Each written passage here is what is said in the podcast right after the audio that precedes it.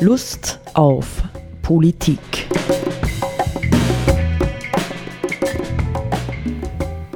Liebe Hörerinnen und Hörer des Freien Radios Freistadt, Sepp Kiesenhofer und Roland Steidl begrüßen Sie wieder zu einer Sendung Lust auf Politik. Mm, Sepp, wir, wir haben gesagt, also wir nehmen heute auf, das muss man ja auch immer dazu sagen, am 15. Dezember, wenn gleich die Sendung zwischen Weihnachten und Neujahr gesendet werden wird. Nicht? Das ist ja eine ganz bemerkenswerte Zeit. Also Einerseits das Christkind, andererseits die Neujahrswünsche. Andere Länder auf jeden Fall werden sich in dieser Zeit im totalen harten Lockdown befinden. Deutschland zum Beispiel, Holland, nicht etliche andere auch. Also wir ähm, haben ähm, sozusagen, wenn wir, wenn Sie die Sendung hören, haben wir schon äh, einiges an neuen Erfahrungen machen dürfen, wie man Weihnachten erlebt, im Grunde genommen. Nicht? Wie erleben wir Weihnachten? Ähm, und wir wollen heute ein bisschen in der Sendung uns mh, hm, Wünsche von der Seele reden, nicht? Und die Wünsche, äh, die wir haben für die Zukunft, so auch ein bisschen verstehen, also fürs neue Jahr oder für weiter darüber hinaus verstehen als äh, Wünsche ans Christkind, nicht? Glaubst du noch ans Christkind, Sepp? Ja, natürlich. Ja, na ich auch. Also dann sind wir uns ja einig, nicht? Also wir könnten das am Ende der Sendung, vielleicht haben wir Zeit dazu, könnten wir das dann noch konkretisieren, was wir darunter verstehen, du und ich, nicht? Ja, aber fangen wir einfach mal an. Äh, Sepp, nicht? Wir haben ein wirklich, ein wirklich äußerst, äußerst ungewöhnliches Jahr jetzt hinter uns gebracht. Ja? Die Corona-Krise hat praktisch alles dominiert. Ja, sehen wir überhaupt noch über den Tellerrand der Corona-Krise hinaus? Ähm, selbst die Klimathematik ist eigentlich eher etwas unter den Tisch geraten, obwohl sie gerade in den letzten zwei Wochen wieder eher in den, so in den Fokus geraten ist, nicht? Äh, auch durch die hehren Ziele der Europäischen Union und so. Aber trotz allem war es das Corona-Jahr, äh, da wird wahrscheinlich dieses Jahr so in die Geschichte eingehen. Ich frage dich mal, ähm, sag ein Wort dazu vorerst, wie du dieses Jahr erlebt hast. Ein paar Adjektive. Was war mit diesem Jahr, dass wir vielleicht doch so ein bisschen Rückschau auch halten? Naja, es, es hat was Verwirrendes. Es ist irgendwie ein bisschen gespenstisch. Ähm, es hat auch durchaus äh, so reinigende oder erfreuliche Aspekte. Jetzt, wenn ich an das denke, zum Beispiel im ersten Lockdown, wie, wie still und ruhig die Abende waren, so ganz ohne Autoverkehr zum Beispiel. Oder auch die Luft ist, man hat das gesehen, dass man was sieht, aufgrund der weniger werdenden Abgase und Verschmutzungen in der Luft. Ja, und dann natürlich äh, die besorgniserregend in jeder Hinsicht, äh, weil natürlich die Sorge um die eigene Gesundheit, die Gesundheit von Angehörigen, Freunden und so weiter, bis hin zu der Besorgnis, wie geht es denn den Menschen, die äh, nicht nur in Österreich, aber auch in Österreich halt einfach wirtschaftlich, finanziell leiden unter den Folgen dieser Pandemie. Das kommt ja dazu und es wird ja nicht allzu häufig erwähnt, aber das ist auch was, was natürlich äh, dazugehört, dass, dass einfach ganz viele Menschen äh, wirtschaftlich, finanziell total leiden unter dieser Pandemie bis hin zu, dass sie vor dem Nichts stehen. Mhm. Naja, man muss dazu ja auch noch, noch sagen, was ich immer wieder mh, hm, faszinierend finde, in Anführungszeichen faszinierend finde. Ähm, das ist ja, dass der erste Lockdown, den wir hatten, ja, der war ja hochdramatisch im Grunde genommen. Aber im Vergleich zu dem, was jetzt ist, war er fast Peanuts, nicht? War er irgendwie relativ geringfügig. Ich habe im ersten Lockdown wirklich ringsherum niemanden gekannt, der Corona hatte. Mittlerweile ist es so, dass im Umfeld etliche Leute ja hm, Erfahrungen mit diesem Virus gemacht haben, teilweise ziemlich heftige. Sogar nicht, dass ich äh, auch in unserem beruflichen Umfeld feststelle, dass es also viel, viel stärker gegriffen hat bei Klienten ähm, ja, im, in der Alten- und Behindertenarbeit äh, als beim ersten Mal. Dort hatten wir fast überhaupt keine Fälle, nicht? Aber jetzt mhm. greift es doch ziemlich um sich. Ja, hm, vielleicht jetzt doch einmal die Frage, wie, hm, wenn wir auch ein bisschen von Corona abstrahieren, ja, und jetzt nicht sagen, wir sehen die Zukunft und das, was wir uns wünschen für die Zukunft, jetzt vor allem mit der Brille Corona. Nicht also nach dem Motto, wir könnten uns jetzt ja wünschen, wir hoffen, dass spätestens am 10. Jänner alle Österreicher geimpft sind und äh, niemand mehr von dieser Corona-Krise reden muss. Alles ist wieder gut, alles fängt wieder an oder geht weiter, so wie es vor einem Jahr war. Nicht? Könnte ja sein eine schöne Fee. Eine Fee käme und sagt, wünscht mhm. euch was. Und dann sagst du, ich wünsche mir, dass alle Österreicher am 10. Jänner wieder gesund sind. Und, und im Mond sind. Und im Mond sind. Mhm. Also gut, das wird es nicht spielen. Also was, was würdest du dir vorstellen, wenn du jetzt die Frage äh, dir vorlegst, im Blick auch auf das Ganze, nicht? Ich will mal nicht sagen, nur rein politisch, ja, oder ganz gezielt in dem Sinn, wie wir üblicherweise Politik verstehen, sondern schlicht und einfach als ähm, Wünsche, ähm, ganzheitliche Wünsche für unsere Zukunft, vielleicht auch für unsere globale Zukunft oder wie auch immer. Ja, im Grunde sind es zwei Aspekte und das hat natürlich was mit dem damit zu tun, dass äh, natürlich äh, der Blick auf die vielfältigen Aspekte des Krisenhaften oder der Krisen fällt. Wir haben eine Klimakrise, wir haben eine Armutskrise, wir haben eben diese Gesundheitskrise und so weiter. Ähm, wir haben eine da, Wirtschaftskrise, wir haben eine Bildungskrise, genau. wir haben eine globale Krise, ja, genau. Gerechtigkeitskrise. Wir haben, wir, haben, wir haben unglaublich viele Krisen gleichzeitig in Wirklichkeit. Ja. Und dies ähm, sind natürlich in erster Linie Dinge, die man politisch bearbeiten und einer Lösung näher bringen muss.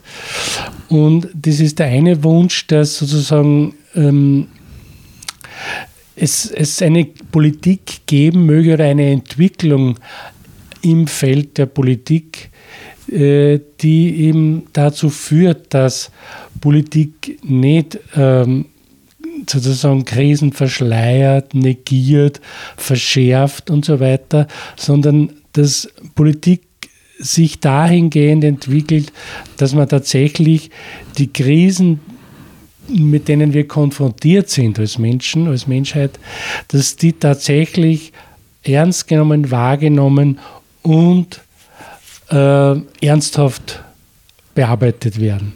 Ja?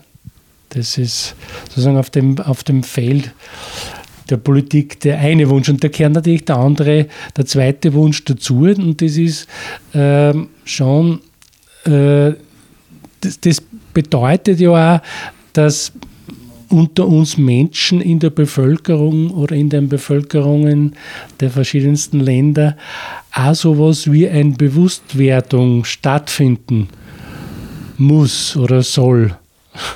Wäre zu wünschen, dass, äh, dass es eben diese krisenhaften Erscheinungen gibt und dass man auch als, als, als einzelner Bürger oder, ja, oder Bürgerin ähm, sich damit beschäftigen muss, dass das gibt und dass, das, dass diese Krisen einen Einfluss oder die Lösung oder Bearbeitung dieser Krisen einen Einfluss auch haben können und werden auf mein ganz konkretes persönliches Leben in verschiedenster Weise. Und die Alternative eben das zu negieren oder zu ignorieren oder zu verdrängen ist ja dass dann die Auswirkungen umso heftiger sein werden. Ja? Vor allem für unsere jungen Mitmenschen und so. Nicht? Die werden ja noch ganz andere äh, Konsequenzen und äh, Erfahrungen machen, vor allem was das Klima betrifft, falls es nicht gelingt, diese Krise tatsächlich zu akzeptieren und entsprechend ernst, und zu, ernst zu nehmen und zu bearbeiten.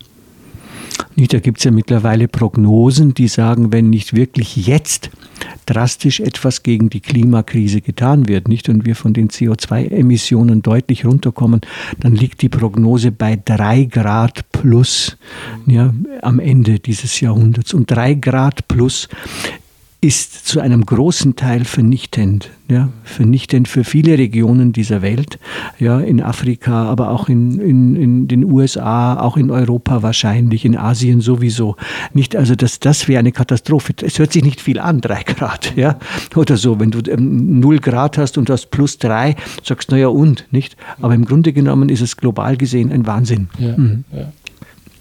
Nun, Sepp, jetzt bin ich ganz entsetzt und enttäuscht, weil im Grunde genommen könnte ich auf einer bestimmten Ebene die Dinge mehr oder weniger genauso sagen wie du. Was ich ja, sag's mir, mit deinen Worten. Mir wünsche ich, sag's mit meinen Worten. Genau. Nicht, Sondern Karl ich, Falle, ich es, war, es wurde schon alles gesagt, aber noch nicht von jedem. ja, genau. Nur würde ich wahrscheinlich die Priorität würde ich umdrehen. Ja?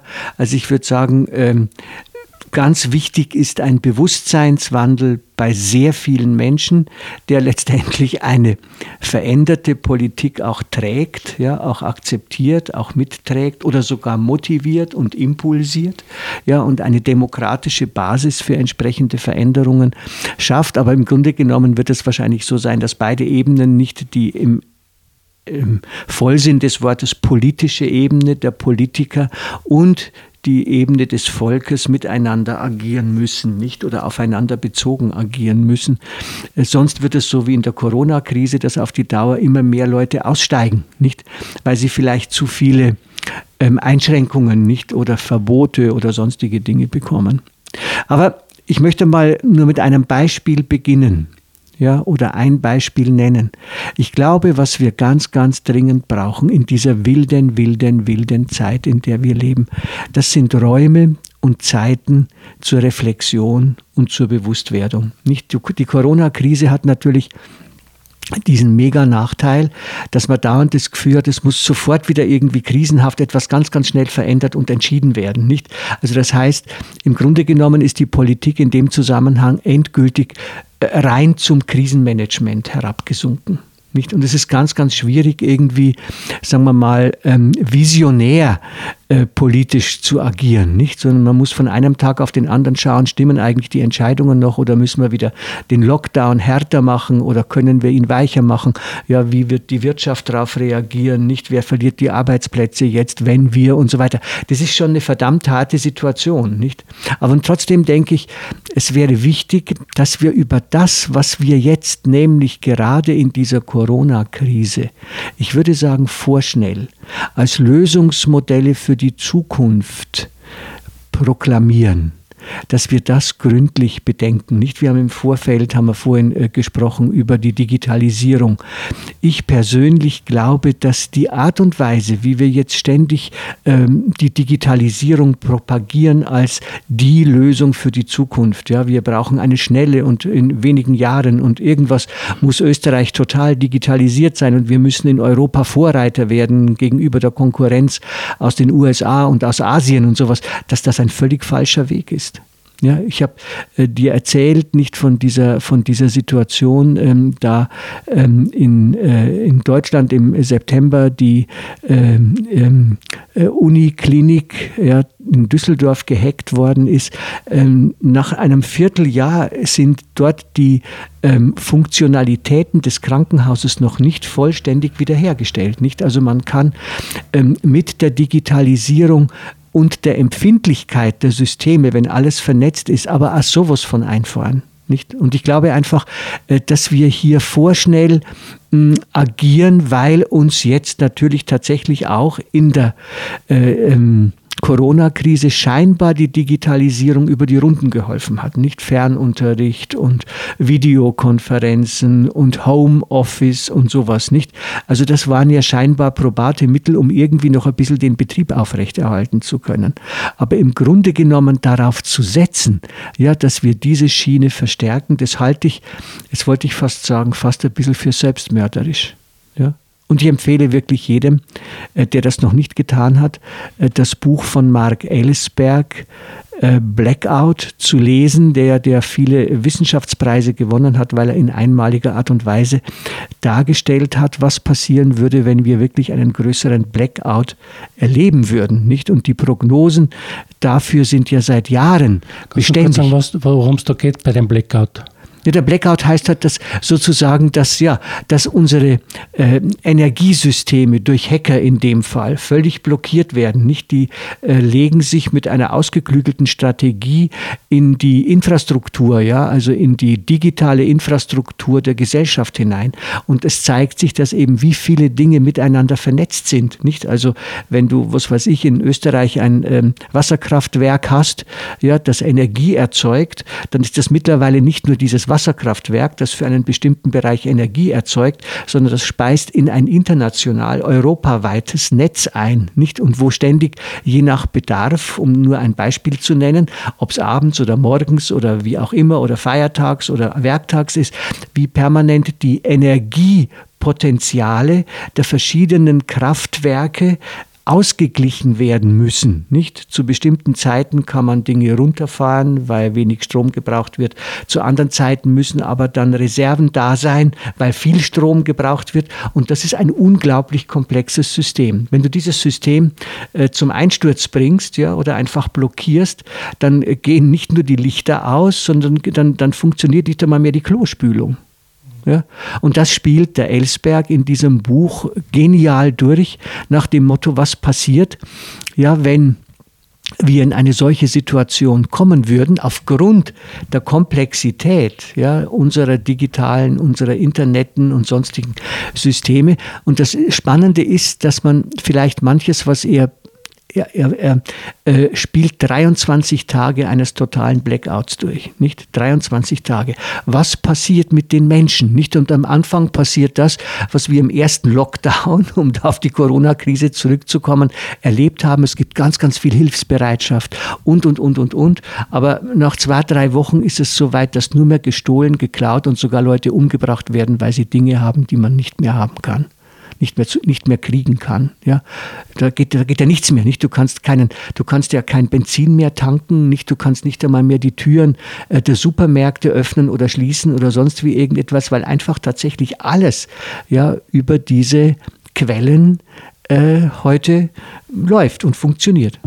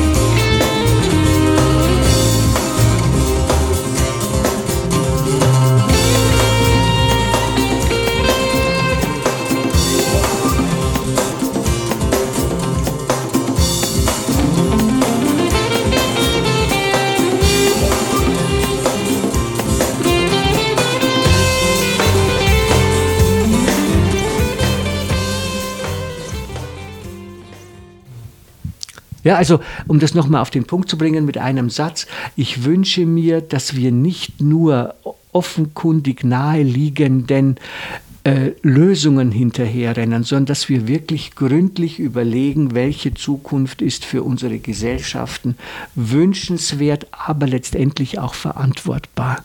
Und da habe ich den Eindruck, dass die Politik an der Stelle, darf ich sagen, versagt. Ja? Ich würde sogar sagen, völlig versagt. Es wird nicht mehr nachgedacht. Es wird nicht mehr, es gibt keine, ähm, keine Visions, ähm, ähm, wie soll man sagen, ja, Thinktanks, sagen wir heute. Nicht Leute, die wirklich, wirklich äh, konsequent daran arbeiten, auch naheliegende Entwicklungen kritisch zu prüfen und zu sagen, na, das können wir nur äh, zulassen, wenn es streng reglementiert ist und nicht ausufert. Das ist ja eigentlich dann eh schon wieder auf den konkreten, sozusagen genau. jetzt nicht, nicht im frommer Wunsch ans Christkind-Bereich, sondern das ist ja tatsächlich ähm, eine Ebene, auf der wir jetzt da reden, wo es ganz konkret ist, nämlich also welche, äh, sozusagen, wo wird darüber nachgedacht, diskutiert, entwickelt, wie soll das denn jetzt weitergehen? Ja? Genau. Man ist, jetzt kann man natürlich sagen, okay, wir haben ja gehört, dass äh, auf EU-Ebene zum Thema Klima da heftigst verhandelt und diskutiert wurde und dann auch irgendwas beschlossen wurde. Ähm, aber immer die Frage, die du angeschaut hast, wo sind denn eben die, die, die Bereiche oder die, die Rückzugsmöglichkeiten, wo Politik für die Zukunft visionär konzipiert wird. Ja? Genau. Um das geht es ja. Ne? Und wo ist Politik letztendlich auch wirklich in einem qualifizierten Kontakt mit den Wählern, ja, mit dem Volk? Ich war heute ganz überrascht. Ich kenne mich leider in der französischen Politik, muss ich ganz ehrlich sagen, zu wenig aus, nicht? Aber ähm, Macron hat ja heute bekannt gegeben, er möchte ein Referendum abhalten, ja, zum Thema Klimaschutz, um das Thema Klimaschutz in die Verfassung als verpflichtende Aufgabe in die Verfassung aufzunehmen. Und er hat damit mit diesem, mit dieser Ansage hat er offensichtlich ein Gremium überrascht, das er ja selbst in der Phase der Gelbwesten dieser Gelbwestenkrise eingesetzt hat. Nicht nämlich sozusagen ein Gremium, wo sich Vertreter aus dem Volk offensichtlich mittlerweile regelmäßig treffen, um über Politik zu diskutieren, nicht und um so zu, ich vermute eine Art Beratungsgremium aus dem Volk für die französische Politik. Die waren, die waren völlig baff ja, und verblüfft, mhm. dass er mit diesem Ansinnen kam, aber waren natürlich auch hoch erfreut und begeistert dann. Ähm, es ist natürlich auch von anderen Politikern und, und äh, wahrscheinlich von der Wirtschaft heftig kritisiert worden, dieser Vorstoß, aber er hat gesagt, wir brauchen eine Verankerung des Klimaschutzes definitiv in der Verfassung. Mhm. Ja. Ja, das kann man eh nur unterschreiben und natürlich mit dem Zusatz, dass das dann der Beginn ist von etwas. Genau. Nicht? Weil nicht, genau. man kann es ja gut durchaus in die Verfassung genau. schreiben und dann sagen, okay, jetzt haben wir unser Ding erledigt und genau. können wieder zur Tagesordnung übergehen, ja. sondern das bedeutet ja dann was. Ja. Ja. Also du hast es jetzt richtig gesagt, nicht? Äh, ich bin äh, da jetzt fast ein bisschen auf die ähm, praktische Ebene äh, gegangen, aber das Wesentliche ist für mich die Frage, wo können wir auch als Bürger dieses Landes hm, sicher sein, dass in der Politik gründlich nachgedacht wird und nicht sozusagen, wie ich das äh, mal äh, dem Landeshauptmann, dem Oberösterreichischen, gesagt habe, dass er nicht nur mit den Wölfen zu heulen. Übrigens war das zum Thema Digitalisierung. Nicht? Da habe ich ihm selber gesagt, ich habe manchmal den Eindruck, dass die Politik heute immer nur mit den Wölfen heult, aber eigentlich gar keine eigenen Standpunkte mehr bietet. Nebstbei habe ich ihm einige Bücher zur mhm. Digitalisierungskritik geschenkt, habe allerdings nie wieder etwas von ihm gehört. Mhm. ja. Also vielleicht ergänzt sich das noch ein bisschen nicht. Ähm, die eine Seite sind eben die Politiker nicht und ist die Politik als Institution. Ähm, wie kann man dort Reflexionsprozesse definitiv verankern? Und zwar nach Möglichkeit äh, Reflexionsprozesse, die ähm, fernab von Lobbyismus liegen, ja, sondern die versuchen im allgemeinen Interesse des Ganzen zu denken. Und zwar nicht einmal nur des Gemeinwohls, zwar nicht nur wiederum des österreichischen Gemeinwohls, sondern des Gemeinwohls auch der Natur und des Gemeinwohls anderer Länder, in denen es viel ärmer zugeht als bei uns, viel, mhm. viel ärmer, nicht? Also wie kann man eine Dimension gewinnen, die einen äh, falschen Nationalismus, ein falsches Blicken auf Eigeninteressen, ähm, hinter sich lässt und sagt, wir sind in einer globalisierten Welt und wir müssen deswegen auch Lösungen finden, die dem Ganzen dienen, nicht? Ja. Und nicht nur teilen. Ja, das ist für mich auch so, eben das, weil, weil so ganz vieles auch darauf hindeutet, und natürlich ist das irgendwie jetzt Weihnachten, Jahreswechsel und so eine Gelegenheit, wo man dann natürlich auch ein bisschen träumen darf und, und äh, nicht unbedingt jetzt sich gleich einmal ähm, rückversichern muss, wie weit ist das alles realistisch, unmittelbar. Aber es geht einfach, es deutet so vieles darauf hin, dass, dass wir jetzt ganz unmittelbar auch politisch an einer Zäsurstelle stehen. Es, ist, äh, es wird entweder sozusagen jetzt im Zusammenhang mit Klimakrise oder hm, Corona und so weiter entweder wieder so weitergehen wie bisher und dann ist es irgendwie äh, eigentlich nicht vorstellbar, dass das einfach so weitergehen kann, weil uns da eben verschiedenste Dinge dann drohen, die wir gar nicht haben wollen. Und auf der anderen Seite äh, ist das nicht sozusagen noch nicht heraus, was soll denn jetzt ganz konkret neu werden. Und wenn zum Beispiel diese Geschichte mit diesem, äh, mit Macron und äh, Klimaschutz in der Verfassung, dann äh, könnte das so ein Element sein, wenn das bedeutet, dass eben dieses Thema Klimaschutz in der praktischen Entwicklung von Politik oder Ausformulierung von, von Politik tatsächlich eine zentrale Rolle spielt. Alles, was wir jetzt sage ich mal, als französische Regierung beschließen oder Parlament Gesetze machen, muss geprüft werden auf dem Hintergrund, führt es uns zu einer Reduktion der genau. CO2, des CO2-Ausstoßes? Oder ist es ein Element in, in, im Sinne dieser, des Klimaschutzes der, des Pariser mhm. Klimaabkommens und so weiter. Ja. ja. das bringt mir wiederum zu dem, was der Armin Laschet nicht als Kandidat für äh, die CDU ähm, den CDU-Parteivorsitz äh, von sich gegeben hat, gestern glaube ich nicht, dass er klar gesagt hat, wir brauchen eine Politik, die wirklich wieder Werte in den Mittelpunkt stellt, nicht? Und du musst natürlich dann auch eine Wertediskussion führen und letztendlich auch äh, dann die Politik, die konkrete, die gemacht wird, an diesen Werten überprüfen, nicht? Und kontrollieren. Und ich meine, im Vergleich jetzt zu dem, was Macron will, war es natürlich peinlich,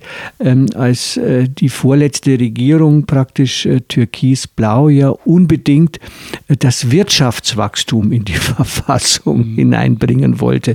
Ja, also wie gelingt es uns, auf breitester Basis äh, eine wertorientierte, überprüfbare Politik zu machen, die mh, auch wirklich vom Volk mitgetragen wird. Mhm. Ja? Oder sogar inspiriert wird. Ja, ich glaube, dass das, für mich ist das auch ganz wichtig, dass das eben eine Wertorientierung ist, die erstens einmal sozusagen äh, gemeinwohlfähig ist, also da, da, müssen, da müssen die Bevölkerungen zustimmen können und dann auch, dass das überprüfbar ist, dass das nicht irgendwelche Schein-Symbolwerte ja. sind, die man halt aus welchen Gründen auch immer hinausposaunt. Wir sind eh alle für den Frieden und wir sind eh alle für die Solidarität und so weiter, aber in der, Kon in der Konkretion dann nicht standhält, weil genau das Gegenteil oft dann letztendlich gemacht wird an Politik. In der Konkretion kann man herauskriegen, dass die Hilfe, die die österreichische Bundesregierung für Moria geschaffen hat, eigentlich nicht viel gebracht hat in Gar nichts auf Lesbos. Ja. Hat, genau. Gar nichts ja. braucht hat, ja. Zum Beispiel. Ja, aber in diesem Sinn hoffen wir, dass, also wir sind auch nicht von unseren Hoffnungen abzubringen, dass sich tatsächlich ähm, bei vielen Menschen auch durch die Corona-Krise vielleicht inspiriert ein Wandel des Bewusstseins zeigen könnte. Ja. Und mit diesen Wünschen können wir ja ins Guten Gewissens Jahr. ins neue Jahr. genau. Ja, genau. Wir, werden, wir werden dann gleich nach dem neuen Jahr wieder schauen, was aus unseren Wünschen werden, werden könnte oder geworden ist. Ja. Genau. Okay. Auf Wiederhören. Auf Wiederhören.